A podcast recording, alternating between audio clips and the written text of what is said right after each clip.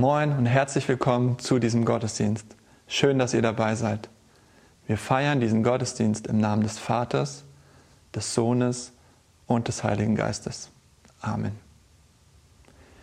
Wir sind gerade in einer Serie über Renormalisierung, was so viel bedeutet wie zurück in das neue Normal, also zurück ins Leben, ähm, wieder in Gemeinschaft sein, in Beziehung sein. Und da haben wir uns schon verschiedene ähm, Arten von Beziehungen angeguckt. Zuerst haben wir uns angeschaut, unsere Rolle in der Gesellschaft. Und dann haben wir uns Familie angeschaut. Und dann Partnerschaft und Beziehung. Und heute sind wir bei diesem Thema angekommen, wie stehen wir in Beziehung zu uns selbst in dieser Zeit? Und es geht um Perspektive und Gelassenheit. Und zum Beginn dieses Gottesdienstes möchte ich jetzt nochmal beten. Danke Gott, dass du hier bist. Danke Gott, dass du überall bist, dass du Gott deiner ganzen Welt bist und auch über diese Zeit. Und dass du so eine viel größere Perspektive hast auf unsere Situation, aber auch auf uns ganz persönlich. Und wir bitten dich, dass du uns mehr davon zeigst, jetzt in diesem Gottesdienst, wie du auf uns schaust und dass das uns eine neue Perspektive auf uns selbst gibt und uns berührt und ruhiger macht, ähm, Frieden bringt und äh, Kraft gibt, auch für die Dinge, die vor uns liegen. Danke, dass du da bist. Danke, dass wir diesen Gottesdienst und diese Zeit mit dir haben können. Amen.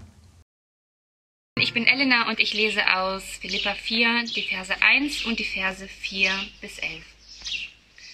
Das soll also eure Einstellung sein, liebe Freunde. Haltet daher treu zum Herrn. Ihr seid doch meine Geschwister, die ich liebe und nach denen ich mich sehne. Ihr seid meine Freude und mein Siegeskranz, der Lohn für alle meine Mühe. Freut euch, was auch immer geschieht, freut euch darüber, dass ihr mit dem Herrn verbunden seid. Und noch einmal sage ich euch, freut euch. Seid freundlich im Umgang mit allen Menschen. Ihr wisst ja, dass das Kommen des Herrn nahe bevorsteht. Macht euch um nichts Sorgen. Wendet euch vielmehr in jeder Lage mit Bitten und Flehen und voll Dankbarkeit an Gott und bringt eure Anliegen vor ihn. Dann wird der Frieden Gottes, der weit über alles Verstehen hinausreicht, über euren Gedanken wachen und euch im Innersten bewahren, euch, die ihr mit Jesus Christus verbunden seid. Und noch etwas, Geschwister. Richtet eure Gedanken ganz auf die Dinge, die wahr und achtenswert, gerecht, rein und unanstößig sind und allgemeine Zustimmung verdienen. Beschäftigt euch mit dem, was vorbildlich ist und zu Recht gelobt wird. Haltet euch bei allem, was ihr tut, an die Botschaft, die euch verkündet worden ist und die ihr angenommen habt. Lebt so, wie ich es euch gesagt und vorgelebt habe. Dann wird der Gott des Friedens mit euch sein. Ich habe mich sehr gefreut und bin dem Herrn dankbar, dass es euch wieder einmal möglich war, etwas für mich zu tun. Ihr hattet es ja die ganze Zeit über im Sinn, doch fehlte euch bisher die Gelegenheit dazu. Ich sage das nicht etwa wegen der Entbehrung, die ich zu ertragen hatte, denn ich habe gelernt, in jeder Lebenslage zufrieden zu sein.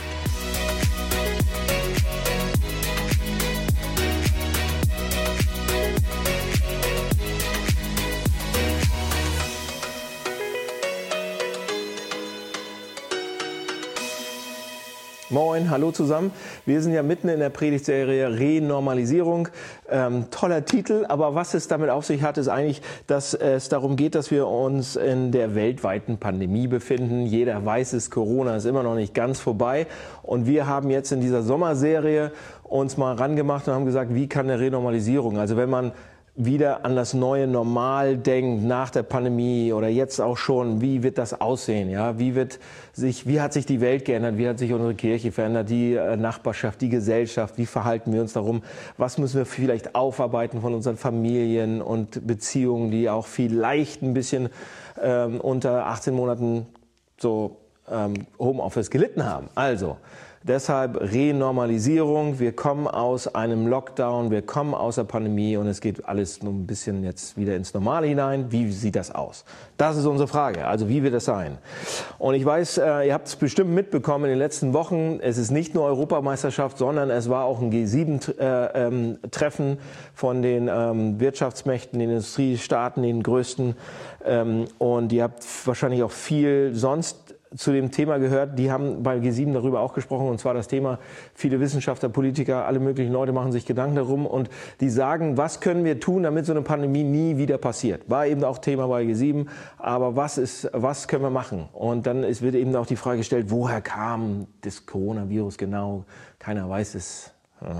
So, und, und trotzdem ähm, wollen alle sich sehr, sehr stark bemühen, dass so etwas, so eine Pandemie in diesem Ausmaß nie wieder passieren kann. Okay? Habt ihr bestimmt mitgekriegt. Und, ähm, und jetzt meine Frage.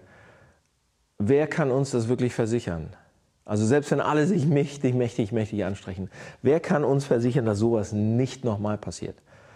Ähm, und, oder vielleicht auch erst in 100 Jahren passiert. Wer kann uns versichern, dass, dass Tragödien, andere Tragödien, Katastrophen, Krisen, Probleme oder selbst nur einfache Veränderungen, die unser Leben auf den Kopf stellen werden oder uns Probleme machen werden, wer kann uns versichern, dass das nicht passieren wird? Ja? Ähm, und jetzt, wenn, wenn wir über Pandemie sprechen, was sind, was sind, ja, vielleicht, wir wollen uns anstrengen, aber was sind eigentlich die Folgen jetzt? Die, die, wir, die kennen wir ja auch noch alle gar nicht. Was sind die Folgen dieser Pandemie in, in der Wirtschaft? Für unsere Kinder, für unsere Familien, langfristig? Ähm, was sind Spätfolgen davon? Also, wer will uns eine Garantie geben eigentlich, auch wenn alle sich dran, drum, drum bemühen und anstrengen, dass das Leben gut wird? Und heiti-deiti so. Ähm, und um jetzt mal persönlich zu werden, wer oder wie kann ich, wie kann ich persönlich oder wie könnt ihr, ähm, wie können wir damit umgehen, ähm, wenn das nochmal passieren sollte? Und zwar vielleicht bald. Wie, wie, wie reagieren wir darauf? Ähm, wie kann ich es durch, oder persönlich heute, heute wird es persönlich, wie kann ich persönlich durchs Leben gehen, trotz Krisen, ähm, trotz Veränderung in meinem Leben?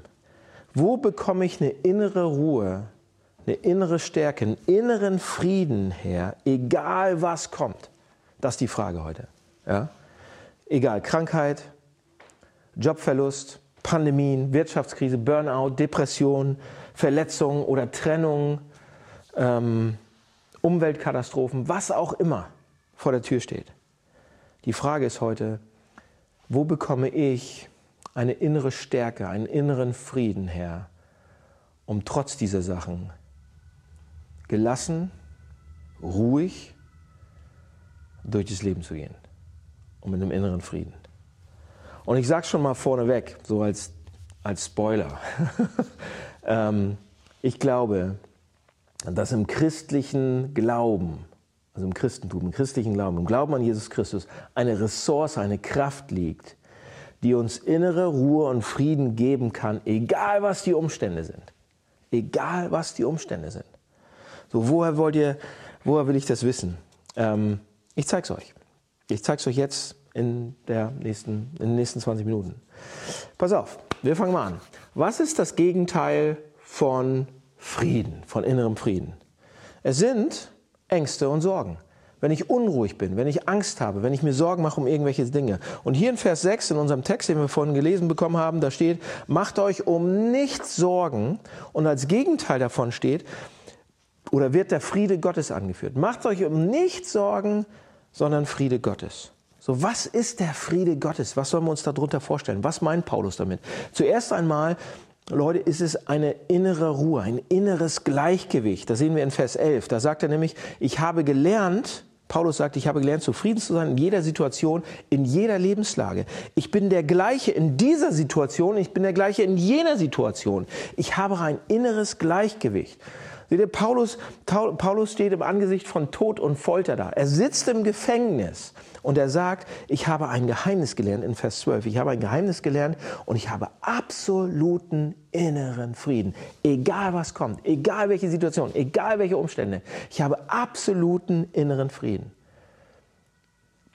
Sagt Paulus, jetzt müsst ihr genau hinhören, sagt Paulus vielleicht, oh, ich lache den Sorgen ins Gesicht und ich lache den Ängsten ins Gesicht, weil ich so ein krasser Typ bin. Ja, ich bin einer von den Großen. Ich bin einer von den Actionhelden. Mein Name ist eigentlich, mein zweiter Name ist Bruce Wayne.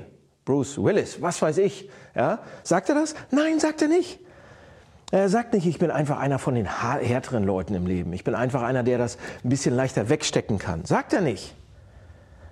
Ja, er sagt nicht, ich habe das einfach im Blut, ich bin John Wick oder was, ich, ne? oder Catwoman.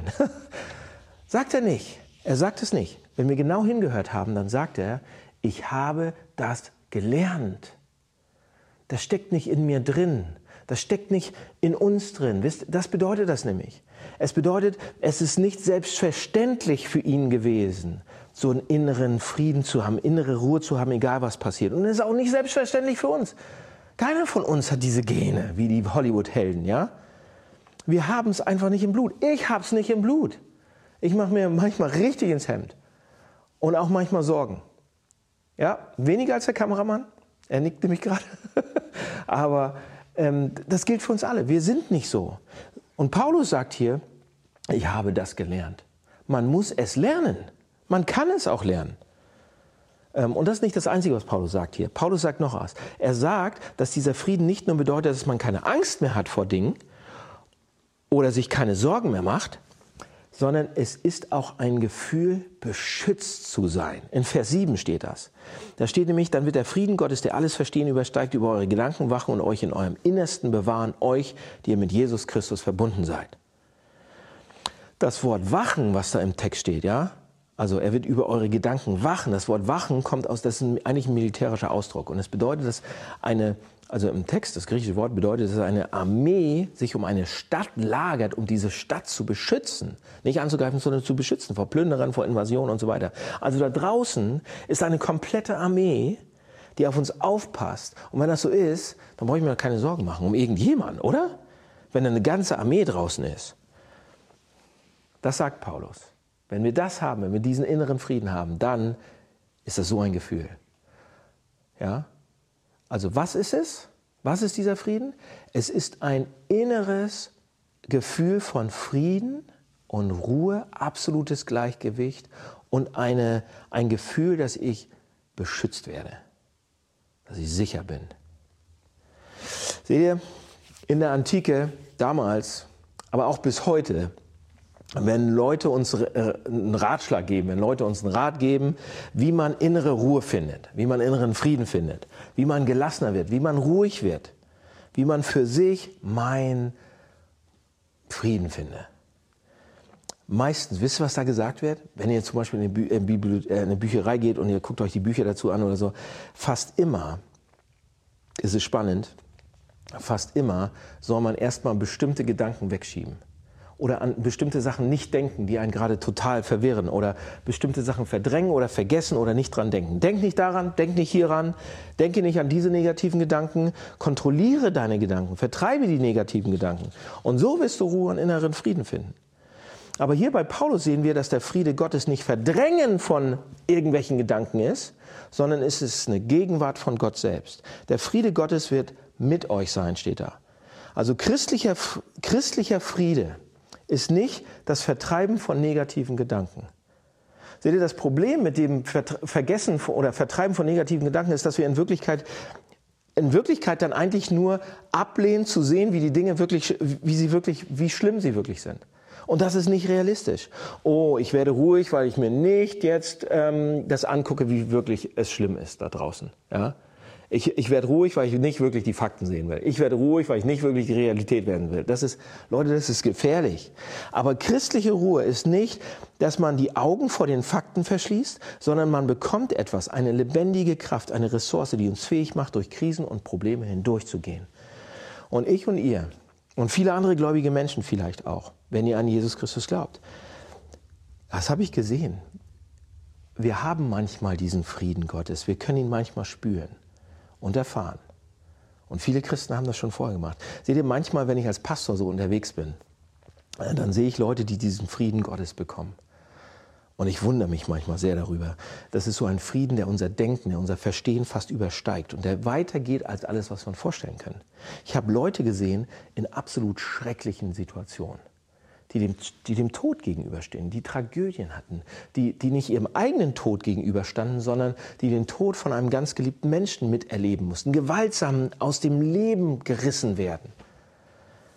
Komplett unerwartet. Die schlimmste Situation, die eigentlich passieren kann im Leben. plötzlich wird jemand, den man, den man liebt, aus dem Leben gerissen, gewaltsam. Und genau dann in der Situation fühlt man sich absolut, absolut wie? Absolut ungeschützt, absolut verletzlich, absolut verwundbar, absolut unbeschützt.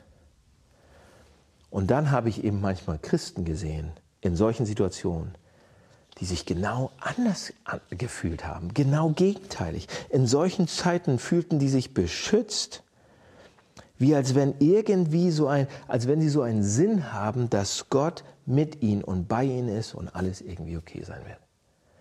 Sie wissen genau, wie schlimm die Sache eigentlich ist. Sie verdrängen das nicht. Aber sie haben etwas, das sie fähig macht, da durchzugehen. Ähm, wenn ihr schon mal an der Südküste so oder an der Küste von Norwegen wart, dann ähm, habt ihr vielleicht das auch schon mal gesehen. Manchmal, wenn so ein Sturm kommt und der kommt so richtig aufs Land geprallt und dann sieht man, wie, die, wie das Meer mit unglaublicher Kraft so auf die, auf die Felsen schlägt.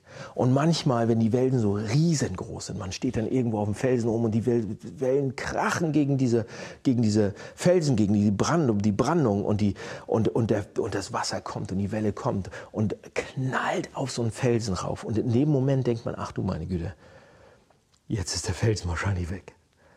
Jetzt gibt es keinen Felsen mehr. So, mit so einer Macht, mit so einer Kraft und so einer Wucht kommen die darauf. Und, ähm, und dann zieht sich die Welle aber langsam wieder zurück. Und du siehst, warte mal, der Felsen ist ja immer noch da.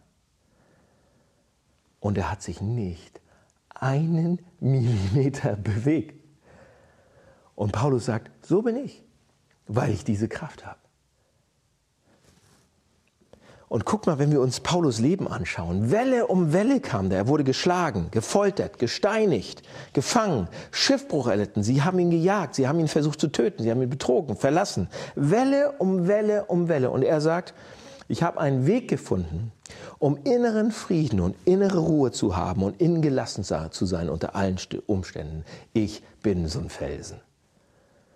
Egal was kommt. All die Wellen des Lebens konnten mich nicht brechen.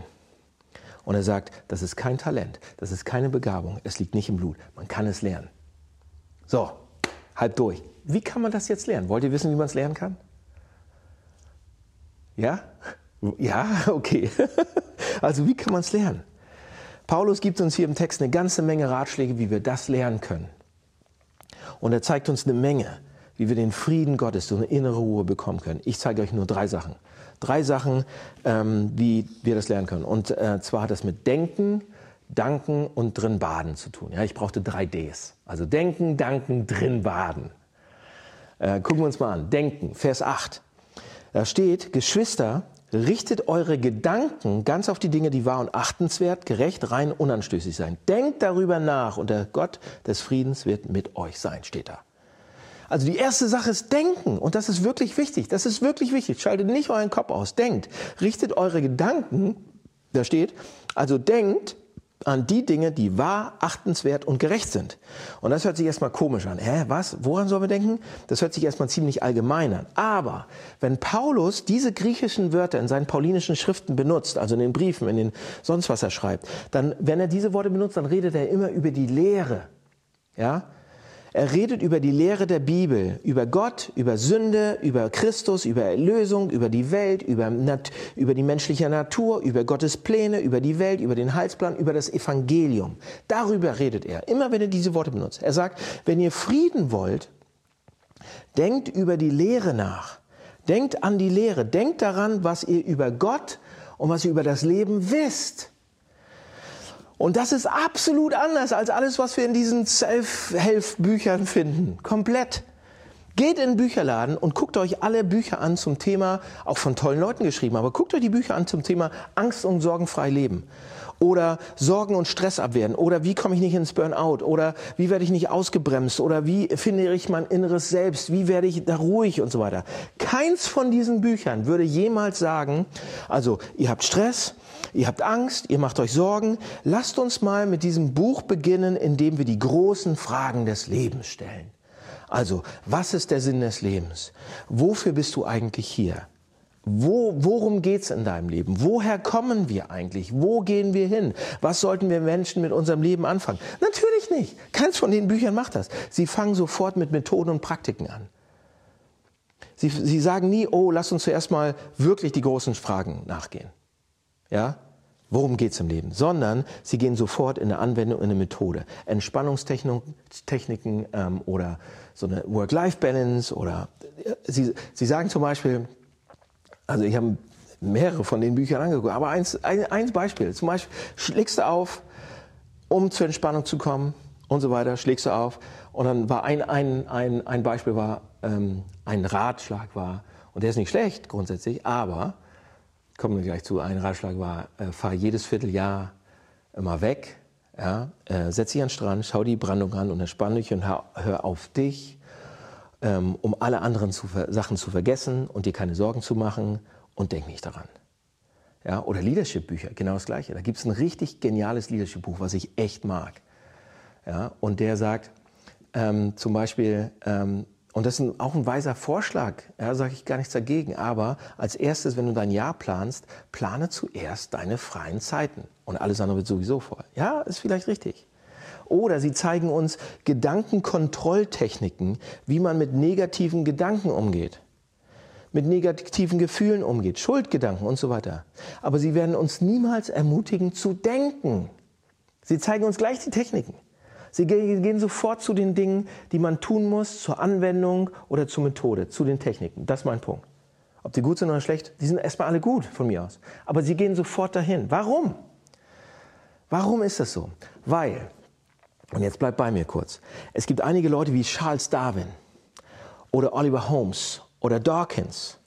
Und eine Sache, die Darwin zum Beispiel sagt, ist, wir glauben nicht an Gott und wir glauben, dass wir durch Zufall hier sind aus Versehen sind wir entstanden und jetzt sitzen wir hier und, und, und wenn wir sterben, dann verrotten wir. Und das war's. Und wenn die Sonne verglüht irgendwann, dann wird alles andere auch vergehen. Und alles, was Menschen, irgendjemand auf dieser Erde, der jemals irgendwas gemacht hat oder nicht gemacht hat oder geschaffen hat oder nicht, wird nichts mehr zählen, weil nichts mehr da ist. Es ist absolut egal. Und dann kommt der nächste, Oliver Holmes, und der sagt deshalb, der sagt deshalb, weil er das weiterdenkt, der sagt, dass ein Mensch nicht mehr Wert hat als ein Tier oder ein Stein. Er sagt, ultimativ, wenn wir Menschen nur ein Produkt von irgendwelchen Zufällen waren und wir werden irgendwann für immer verschwinden, dann fühlt man sich vielleicht ein bisschen bedeutsamer und wichtiger als ein Tier oder ein Stein, aber wir sind es nicht. Holmes hat einfach die Implikationen, dass es keinen Gott gibt und keinen Sinn im Leben gibt, weitergedacht. So, und ich kenne viele Menschen in dieser Stadt, die genau das Gleiche glauben. Sie glauben, dass es keinen Gott gibt. Sie glauben, dass es alles Zufall ist. Aber sie würden auch sagen, dass wenn sie darüber, wenn man darüber so weiter denken würde, ja, wie Holmes hier, und die Implikation so rausarbeiten würde wie Holmes, das ist unerträglich. Das kann man nicht machen. Das ist krankhaft, das ist unnatürlich, das ist schwarzseherisch. Sie wollen die Gedanken nicht weiterdenken. Und deshalb möchte ich gerne, ich möchte, dass ihr seht, was man da macht. Man holt sich seinen inneren Frieden, indem man nicht denkt, indem man, seine, seine, indem man die Implikation seines Glaubens nicht weiterdenkt. Und Paulus sagt, christlicher Friede ist genau das Gegenteil. Christlicher Friede kommt, weil man die Implikationen seines Glaubens weiterdenkt. Denkt, denkt daran. Denkt es durch. So, was ist die christliche Lehre? Woran sollen wir denken? An Gott. Es gibt einen Gott und er hat uns gemacht. Um Gemeinschaft mit ihm zu haben, deshalb hat er uns gemacht. Und er schuf eine perfekte Welt. Keine Sorgen, Leid, Krankheit, Tod. Ursprünglich war es so gedacht. Und er wollte mit uns zusammen da wohnen. Und es ist alles falsch gelaufen. Und wir haben uns abgewendet von ihm und ihm ins Gesicht geschlagen. Die Welt ist zerbrochen, aber er sandte seinen Sohn, um uns zu retten. Und er bereitet jetzt einen neuen Himmel und eine neue Erde vor. Und wir werden für immer mit ihm sein. Und jetzt sieh dir deinen Wert an, weil er hat es für dich gemacht. Und was heißt das? Seht ihr, wenn das heißt, wenn ihr Christ seid und ihr glaubt das alles und ihr habt keinen Frieden, keinen inneren Frieden, dann denkt ihr nicht. Ihr denkt nicht. Wenn ihr wirklich die grundsätzlichen christlichen Wahrheiten glaubt und ihr denkt und ihr denkt es und ihr denkt darüber nach und ihr denkt, ihr werdet Frieden bekommen. Ihr werdet Frieden finden, ihr werdet ruhig. Wenn man nachts wach liegt, und nicht einschlafen kann, weil man sich so viele Sorgen macht, denkt an die Implikationen eures Glaubens. Denkt an die Verheißungen. Das ist das Erste, was wir über den Frieden lernen können. wenn man nämlich lernt zu denken und nicht den Kopf ausmacht. Und dann gibt es das Zweite, danken. Ja, in Vers 6 sagt Paulus, sorgt euch um nichts, habt keine Angst, okay, gut, aber was sollen wir dann tun? Und dann sagt er, wendet euch vielmehr in jeder Lage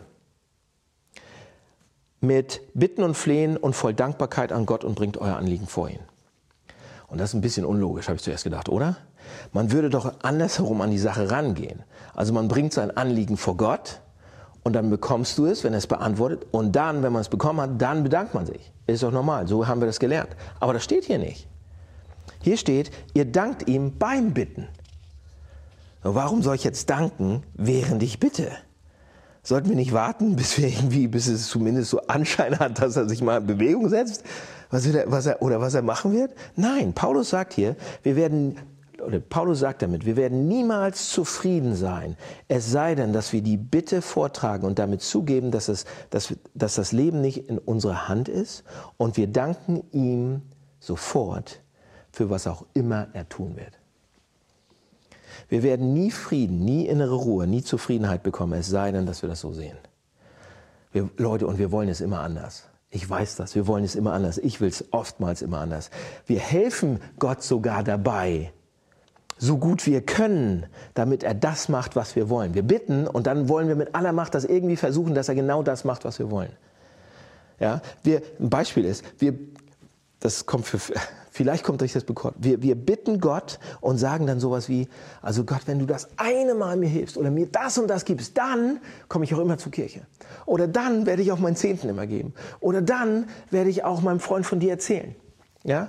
Wenn du das eine mir einmal hilfst, oder bitte mach das eine Mal, mach mich gesund, oder gib mir eine Frau, oder gib mir einen Mann, oder mach das, oder gib uns Kinder, was auch immer. Aber wisst ihr, was Gott zu euch sagt? Hier ist, was er zu uns sagt.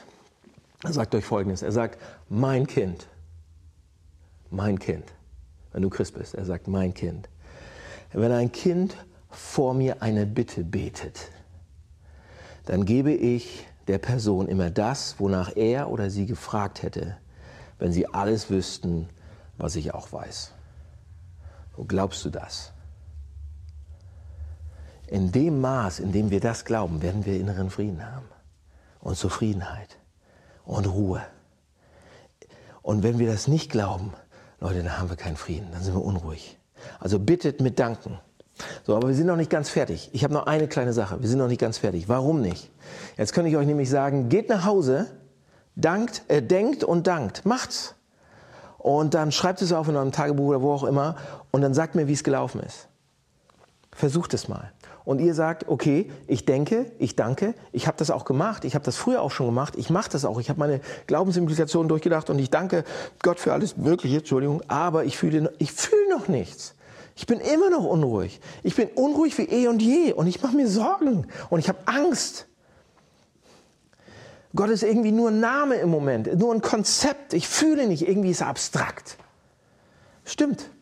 Denn diese beiden Sachen reichen noch nicht. Ja? Es fehlt noch etwas. Seht ihr, was der Text, was hier im Text steht? Im Text steht, der Friede Gottes, also diesen inneren Frieden, der Friede Gottes, hält unsere Herzen und unseren Verstand nicht nur bei Gott, sondern bei Jesus Christus. Und was hat der dann jetzt schon wieder damit zu tun? Aber lass uns mal Schritt für Schritt gehen. Das Erste, was hier interessant ist, ist, Herz und Verstand ist grammatikalisch voneinander getrennt im Text weil Paulus damit sagt, es ist eine Sache, die Gedanken bei Jesus Christus zu haben, ja, und darüber haben wir ja schon gesprochen, dass man drüber denken kann, und es ist eine andere Sache, unsere Herzen bei ihm zu haben. Ja, das Herz bei Jesus Christus zu haben. So, das Herz bei Jesus Christus zu haben. Wie funktioniert das? Wie macht man das? Paulus sagt hier, das Herz bei Jesus Christus zu haben bedeutet, ihn absolut unglaublich zu finden. Ihn unglaublich charakterlich attraktiv zu finden. Seine Schönheit, seine Erhabenheit, seine Feinheit, seine Reinheit, seine Herrlichkeit, seine, seine Übermenschlichkeit. Ihn unglaublich und liebevoll und schön zu finden, seinen Charakter, seine Persönlichkeit, das zu bewundern und zu sagen, wow, Paulus sagt, ich möchte, dass ihr Jesus Christus liebt und ihn herrlich findet. Das ist der einzige Weg, den inneren Frieden zu bekommen, den ihr wollt und den ihr braucht, und ihn zu lieben. So, wie macht man das? Wie passiert das? Und wie, wieso ist das, passt das zusammen? Seht ihr, hier, hier ist, wie das zusammenpasst. Wenn wir Geschichten über Jesus Christus lesen, ja, wenn wir sehen, wie er, wenn wir uns das ansehen und darüber nachdenken, dann sehen wir immer einen Mann, der alles im Griff hat. Ja, er läuft auf dieser Erde rum und er wird von, ähm, einmal ist er ausgerastet, okay, im Tempel, aber selbst da war das mit Absicht so, ja. Also wir sehen einen Mann, der egal was die Umstände um ihn herum sind, innerlich absolut ruhig ist, absoluten Frieden hat. Egal was passiert, Sturm, Ruhe, Lebensbedrohung, Hunger, Durst in der Wüste, kein Wein mehr, er behält die absolute Ruhe. Androhung von Tod, falsche Anschuldigung, üble Nachrede und so weiter und so weiter und so weiter. Nur ein einziges Mal, einmal verliert er komplett die Fassung. Er fällt auseinander, er bricht auseinander, er fällt in sich zusammen. Ein einziges Mal im Garten Gethsemane. Im Garten Gethsemane verliert er völlig die Fassung, so dass er Blut schwitzt. Und er hat so große Angst und macht sich die größten Sorgen, die ein Mensch sich machen kann, als er sieht, was vor ihm liegt. Keinen inneren Frieden mehr, keine Ruhe, Tumult, Angst. Er, er sieht in den Abgrund von menschlicher Schlechtigkeit und in die Trennung von Gott.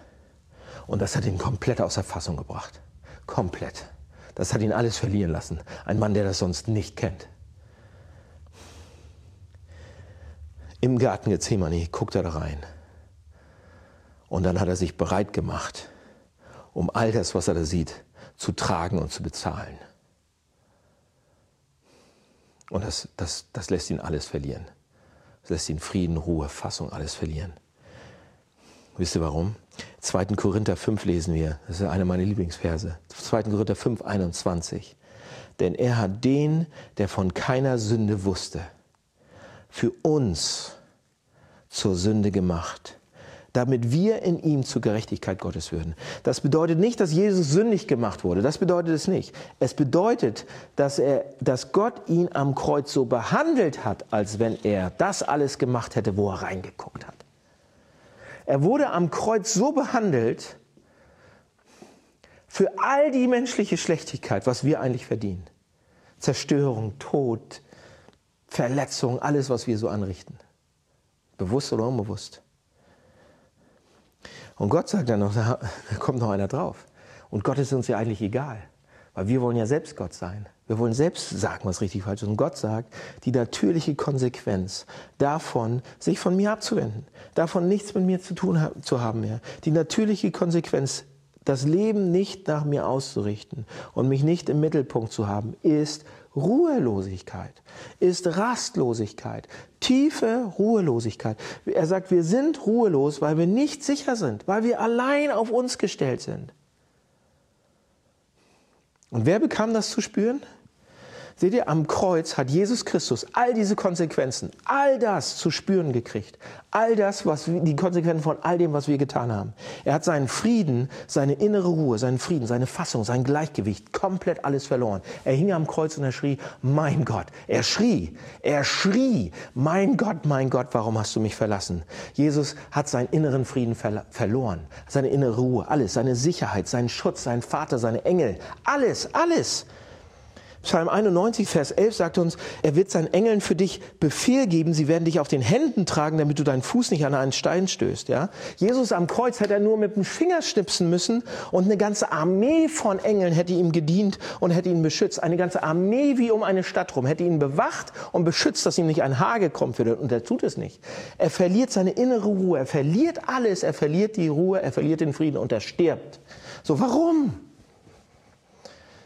Damit wir inneren Frieden haben können. damit wir nicht allein sein müssen. Damit der Vater nicht von uns wegschaut, egal wer du bist und was du gemacht hast. Damit wir ein Herr haben, was ihn nicht beschützt hat, aber was uns beschützen kann. Damit wir ewigen Frieden haben und Ruhe finden. Ruhe, die weit über alles hinausgeht, was diese Welt zu geben hat. So das zu sehen, sich daran zu erinnern, darin zu baden, jeden Tag, das wird uns durchtragen.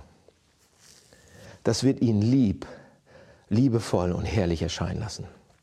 Es gibt einen Mann, Horatio oder Horatio Spafford, der war amerikanischer Anwalt und er kommt aus Chicago.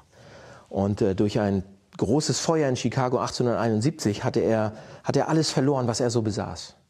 Alle seine Grundstücke und Häuser und so weiter. Zwei Jahre später hat er seine Frau mit, mit, mit vier, vier Töchtern, die er hatte, auf eine Reise nach Europa geschickt, per Schiff. Das Schiff stieß mit einem anderen Schiff zusammen und sank. So während das Schiff sank, hat die Mutter alle vier kleinen Mädchen zusammengenommen und sie haben gebetet.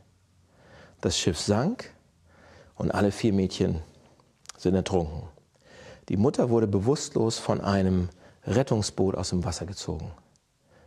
Sie retteten sie, sie brachten sie nach England und sie telegrafierte ihrem Mann zurück. Zwei Worte.